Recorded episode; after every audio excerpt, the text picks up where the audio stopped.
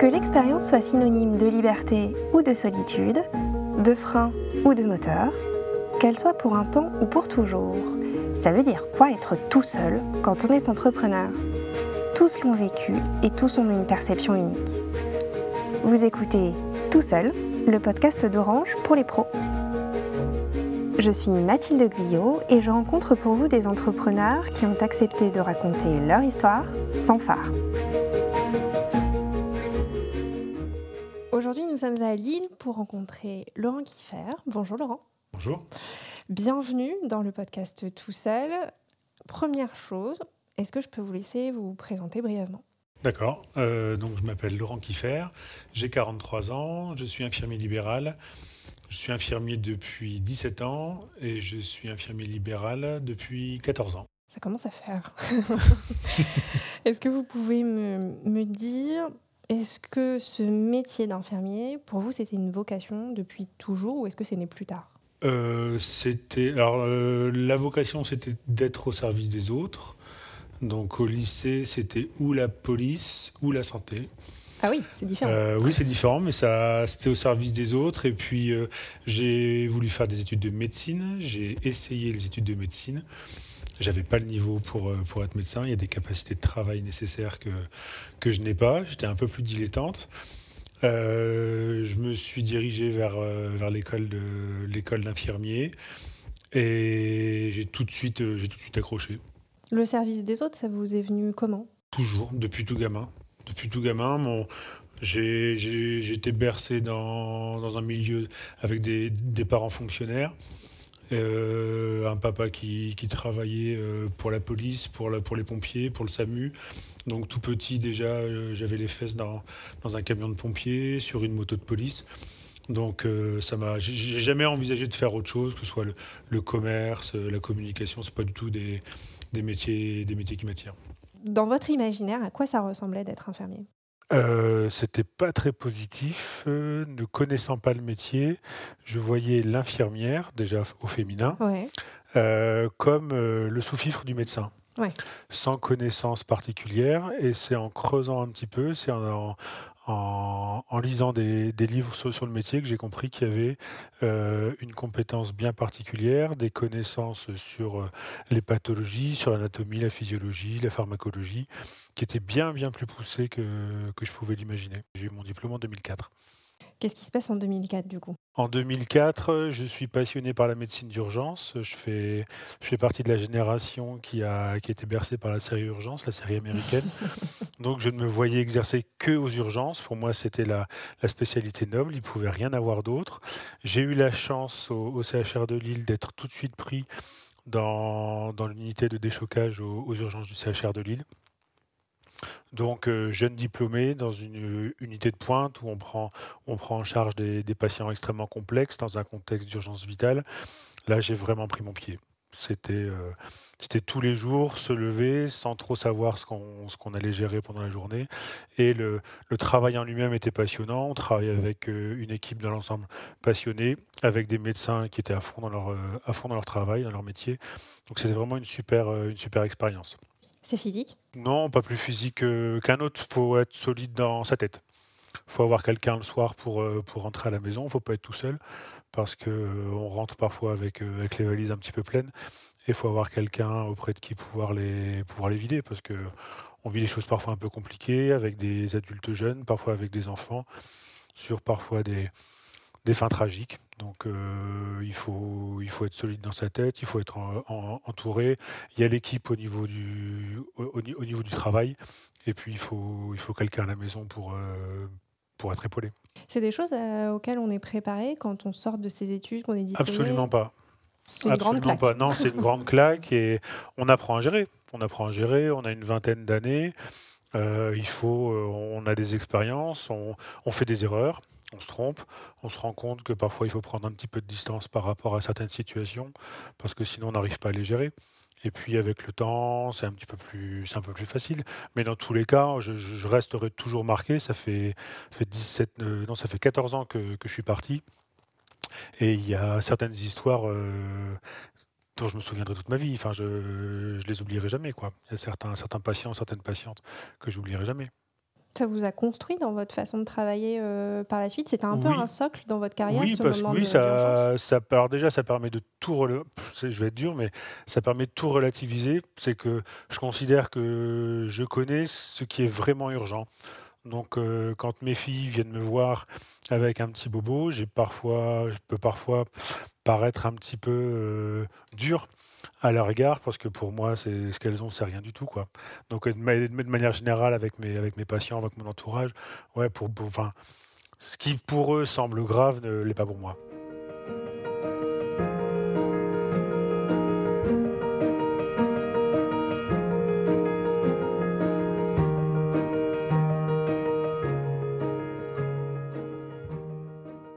Passez trois ans du coup euh, aux urgences. C'est ça, Trois ans de bonne adrénaline de bonne adrénaline. en équipe. C'est ça. Et là, vous vous dites, euh, bah, je vais travailler tout seul. Oui, parce que si le, le travail en lui-même est passionnant, si l'équipe avec qui on travaille est passionnante, la structure hospitalière, elle, euh, elle épuise. C'est que Qu'est-ce qui épuise? l'encadrement, euh, les règles, certaines, euh, certaines règles stupides, euh, un encadrement parfois complètement déconnecté de, de la réalité, des, parfois des, des carences en matériel, des carences en moyens humains, être systématiquement rappelé sur ses jours de repos. voilà, ça c'est fatigant. Le- la rémunération, alors Mhm. c'est on est en plein. On vient de quitter une crise sanitaire majeure, il y a eu le Ségur de la santé, les salaires ont été revisités. C'est bien, mais c'était moi pour moi c'était il, y a- il y a plus de 15 ans et déjà à ce moment-là, je sentais que je sentais qu'il y avait un problème et que l'hôpital était absolument pas euh, que c'était pas prêt de changer pour tout de suite quoi.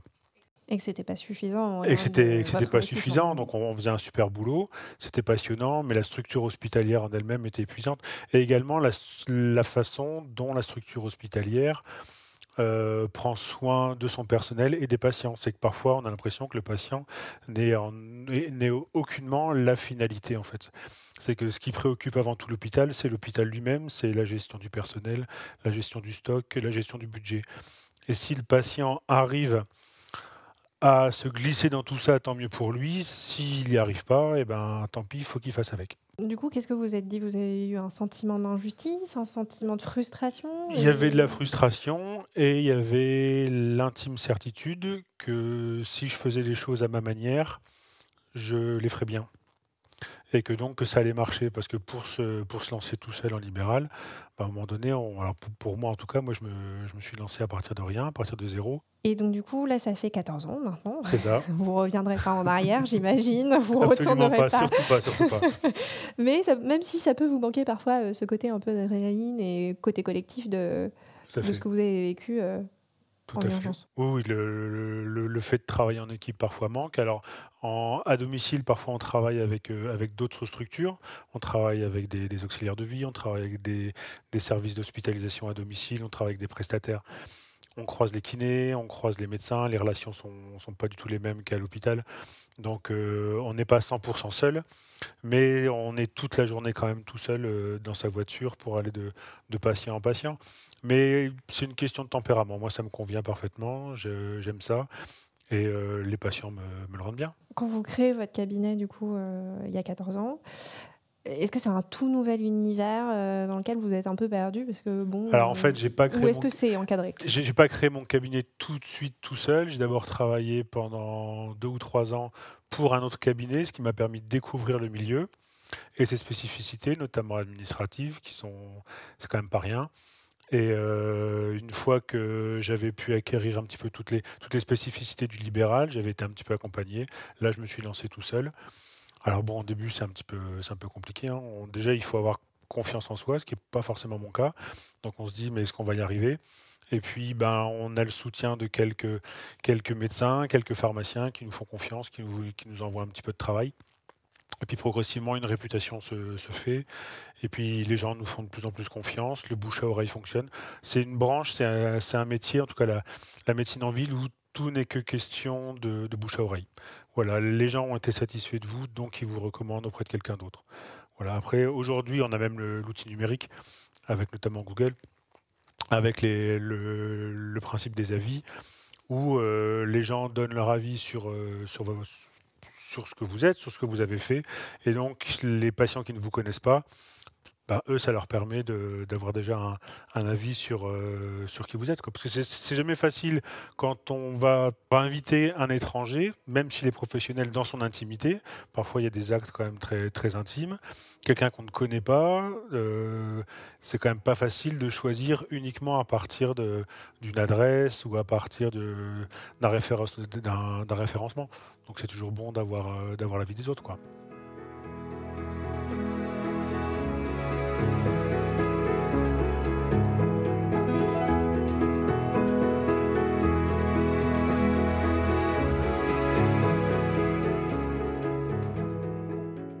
Est-ce que vous avez retrouvé toutes vos marques assez rapidement? Parce que c'est aussi un autre métier qu'on réapprend parce que c'est pas le même environnement, le même cadre? C'est pas le même environnement, c'est pas les mêmes relations avec les autres professionnels, notamment la, relation au médecin.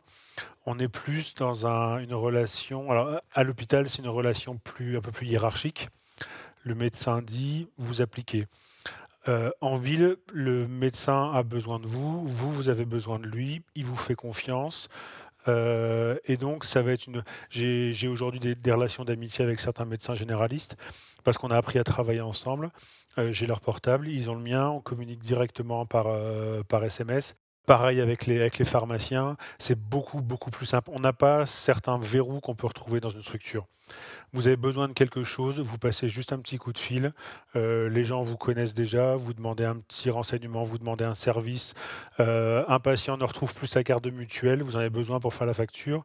Vous appelez son pharmacien et il va vous envoyer sa, fiche mutuelle et le problème est réglé. Quoi. Vous avez besoin de matériel de manière euh, précise et rapide. Un soir à 19h, euh, il me manquait une seringue très particulière pour faire une injection d'allergène. C'est des seringues vraiment très particulières avec des tout petits, euh, des tout petits volumes. J'ai appelé un pharmacien, il était 19h10. Il a laissé sa pharmacie ouverte pendant 20 minutes de plus pour que je vienne chercher le, matériel chez lui. Voilà, ça, tout le monde va y mettre un petit peu du sien. Alors que parfois en structure hospitalière, bon bah, mon travail c'est de finir à 17h, à 17h01, il n'y a plus personne. Est-ce que ça fait partie des avantages de travailler en libéral, c'est de pouvoir aménager un petit peu son emploi du temps comme Complètement. Alors étant titulaire de mon cabinet, je travaille avec une, avec une collaboratrice, Sarah. Euh, heureusement qu'elle est là, elle me, permet de, me soulager. Euh, je fais notre planning euh, en, collaboration avec elle, je lui impose aucun planning. je lui propose des dates de vacances. L'avantage, c'est que ben, je sais exactement quand, je pose mes, vacances. Si je souhaite avoir un week-end de libre, je peux l'avoir. Je connais certains collègues de, l'hôpital où ils ont leur planning imposé deux semaines, enfin, deux semaines juste à l'avance. Ça, pour une vie de famille, pour une vie sociale, c'est totalement, euh, totalement ingérable. Au niveau euh, horaire euh, quotidien, je me suis fixé moi-même des limites. J'ai pas envie de travailler avant 7 heures le matin et je veux que le soir à 20 heures, je sois rentré chez moi. Vous avez trouvé vos marques ah, facilement? Complètement. Alors au tout début, on est un petit peu perdu, donc on commence à accepter des, des actes ou des, des, soins un petit peu loin, donc on passe plus de temps dans sa voiture que chez les gens, et puis on se fait nos expériences, et puis après on fixe des, on fixe, on fixe des limites, et puis parfois même directement avec les gens, parfois mettre directement au téléphone, ça m'est arrivé ce matin. Euh, parfois même au téléphone. Euh, on sent que c'est une personne qui va être un petit peu compliquée euh, à gérer. Euh, qui prévient au dernier moment, ou qui prévient pas du tout, qui s'absente sans nous prévenir, donc on se déplace pour rien. Bon ben ces patients-là, moi je cours pas spécialement après. Donc euh, quand je sens que le patient va être un petit peu compliqué, il m'arrive de, refuser des soins. Mmh. C'est une liberté aussi qui est accordée par le statut. Exactement. Voilà, notre seule obligation, bien sûr, c'est la situation d'urgence, où là, on, a, on n'a pas le droit de, refuser le soin et c'est légitime, c'est normal. En revanche, quand on travaille avec un patient, ça passe pas très bien. On peut très bien dire au patient écoutez, madame, monsieur, euh, votre comportement, votre façon de, de, nous traiter avec ma collègue euh, ne nous convient pas. Il va falloir trouver quelqu'un d'autre. Donc il y a des règles à respecter. On fait un courrier recommandé. On doit joindre une liste avec des avec les collègues du secteur. Il faut laisser un certain délai et on peut très bien se se, séparer d'un patient et, ça se passe bien. Vous me parliez tout à l'heure de Sarah, euh, votre collaboratrice. Est-ce qu'elle est là depuis le début ou est-ce que non, vous êtes resté Non, non, j'ai eu plusieurs collaborateurs. Alors parfois j'ai eu des belles expériences. J'ai eu des expériences un petit peu plus difficiles parfois avec des personnes qui convenaient pas. Est-ce que c'est facile Absolument pas. Non, parce que c'est de l'humain et c'est de la gestion. C'est de la gestion de la ressource humaine en fait. Et ça, je sais pas faire. Voilà, je fonctionne qu'à l'affect. Et du coup, quand ça se passe mal, je suis complètement perdu. J'ai pas forcément les, réactions euh, adaptées. Je, voilà, je, ça se passe pas bien. En revanche, avec Sarah, ça fait deux ans qu'elle, euh, qu'on travaille ensemble et on fonctionne très très bien. Voilà, elle, a bien compris quelles étaient, quelles étaient mes attentes. Euh, à chaque fois que je pars en vacances, parfois une semaine, deux semaines, quand je reviens, je pose toujours la question comment ça s'est passé euh, pendant mon absence? Et dans 99% des cas, j'ai toujours des gens qui sont absolument ravis du travail de ma collaboratrice. Est-ce que vous avez eu envie à un moment d'agrandir encore votre cabinet? Alors, je me suis posé la question il y a plusieurs années. J'avais la possibilité d'accepter plus de soins lourds et donc d'être obligé de recruter et de devenir une sorte d'usine à soins. Et j'ai refusé parce que je suis conscient de mes limites. Ça, je pense qu'en tant que. Dès lors qu'on gère ne- la, plus petite entreprise possible, il faut être conscient de ses limites. Et moi, ma limite, c'est la, gestion des, collaborateurs. Je sais que je suis pas bon. Si on me demande de gérer des conflits entre collaborateurs, de gérer des plannings, de mettre tout le monde d'accord, voilà, ça, je sais que c'est pas du tout mon, truc. Je je suis pas bon là-dedans. Donc, j'ai préféré rester une toute petite structure, euh, rester à deux. Et euh, ça fonctionne très bien comme ça. Donc, il n'y a pas de raison de changer une équipe qui gagne.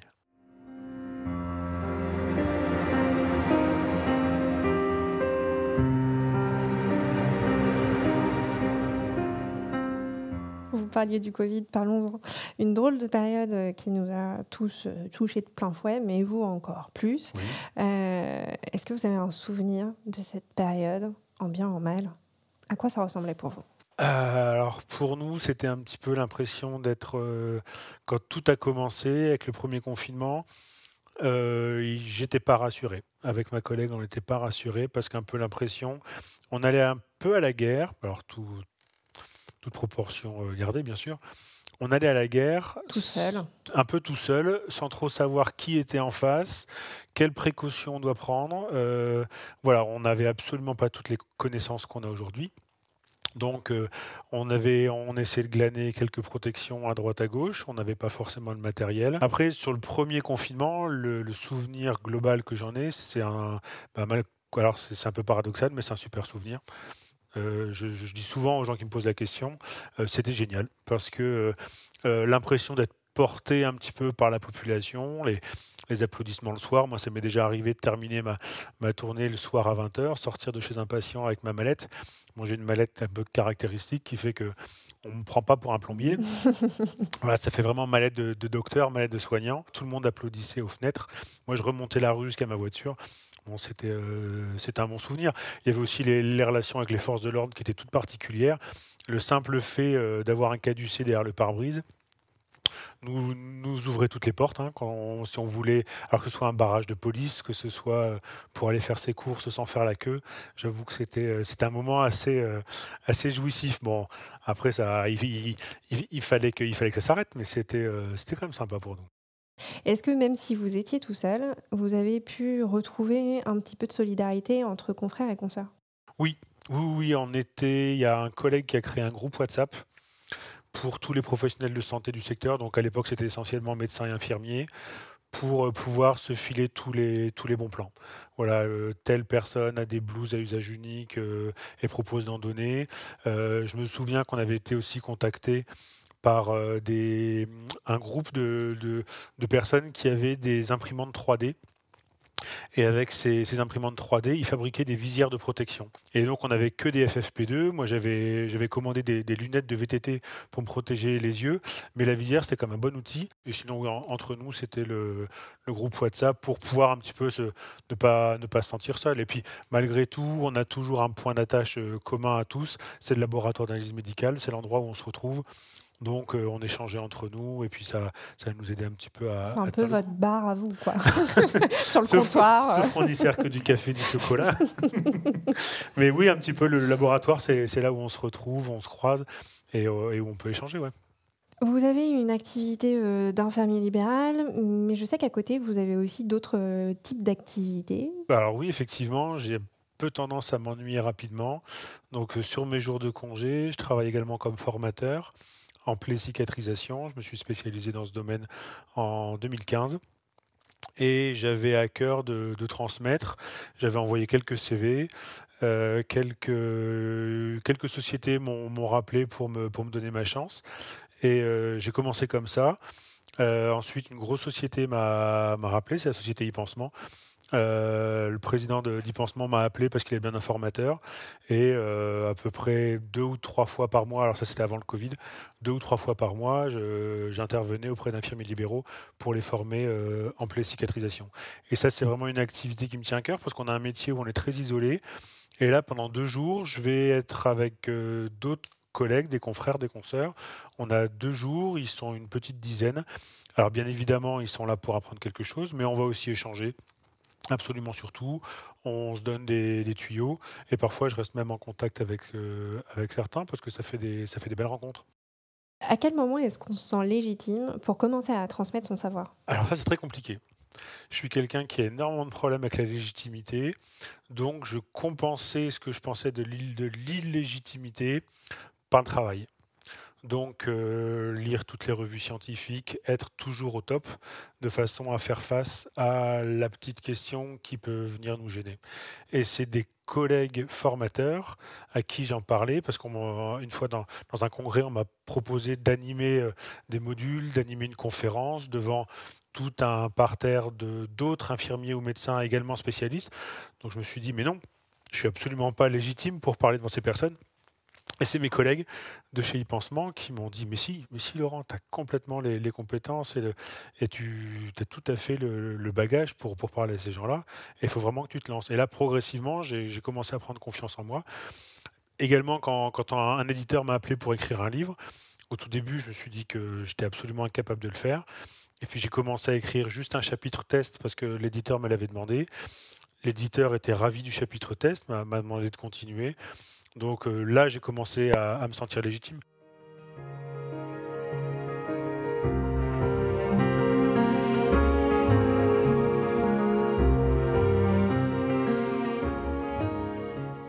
vous êtes quand même dans un métier où il y a beaucoup d'humains, beaucoup d'intime, beaucoup de. Est-ce que c'est facile de rentrer chez soi?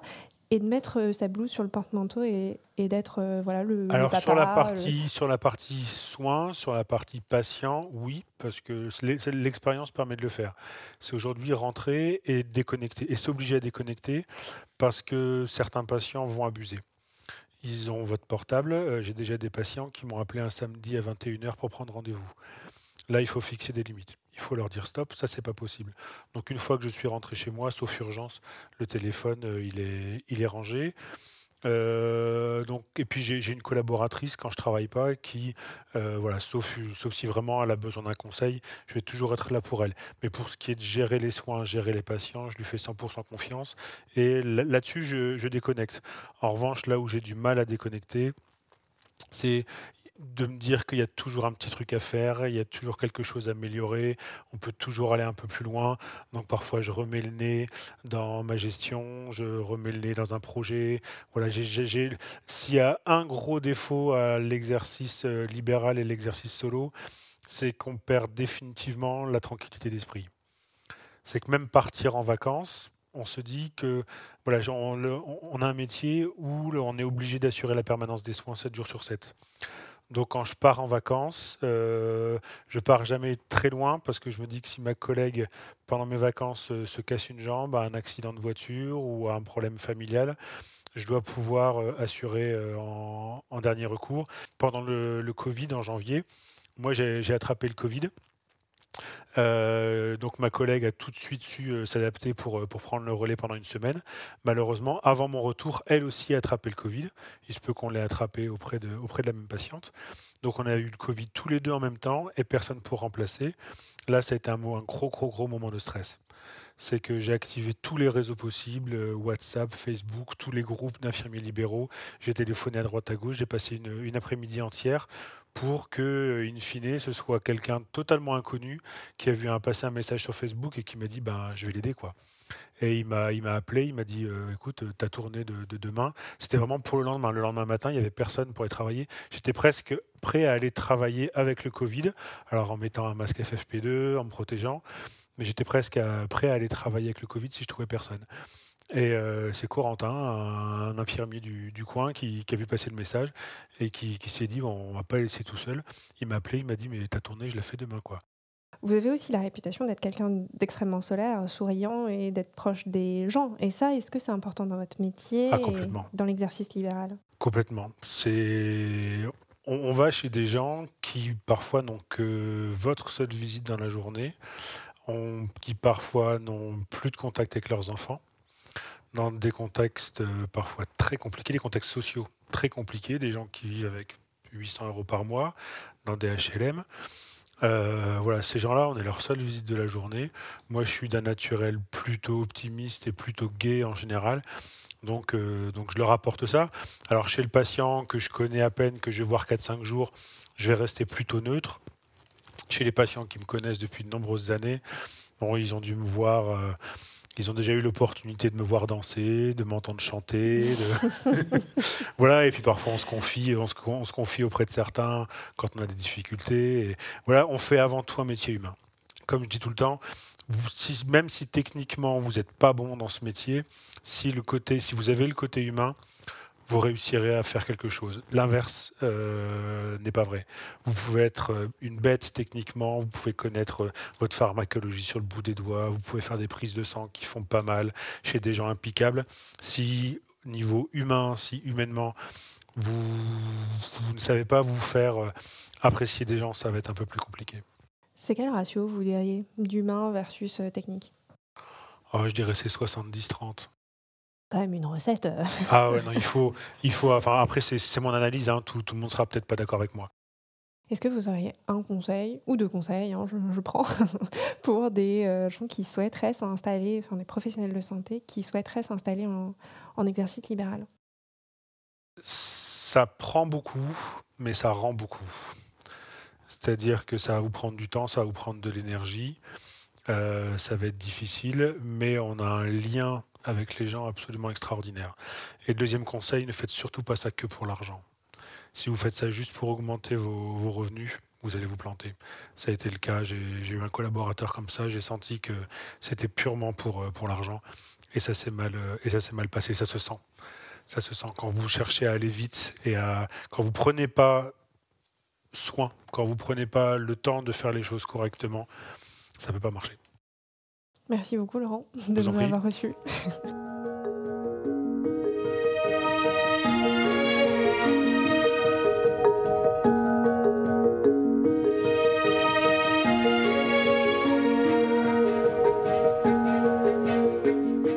Vous écoutiez Tout seul, un podcast produit par Orange pour les pros. Sans vos histoires, Tout seul ne pourrait pas exister. Vous souhaitez à votre tour nous raconter votre parcours, il suffit de nous contacter via nos réseaux sociaux d'Orange Pro. Si vous avez aimé ce podcast, partagez-le, mettez-lui des étoiles et abonnez-vous pour être informé de la sortie du prochain épisode.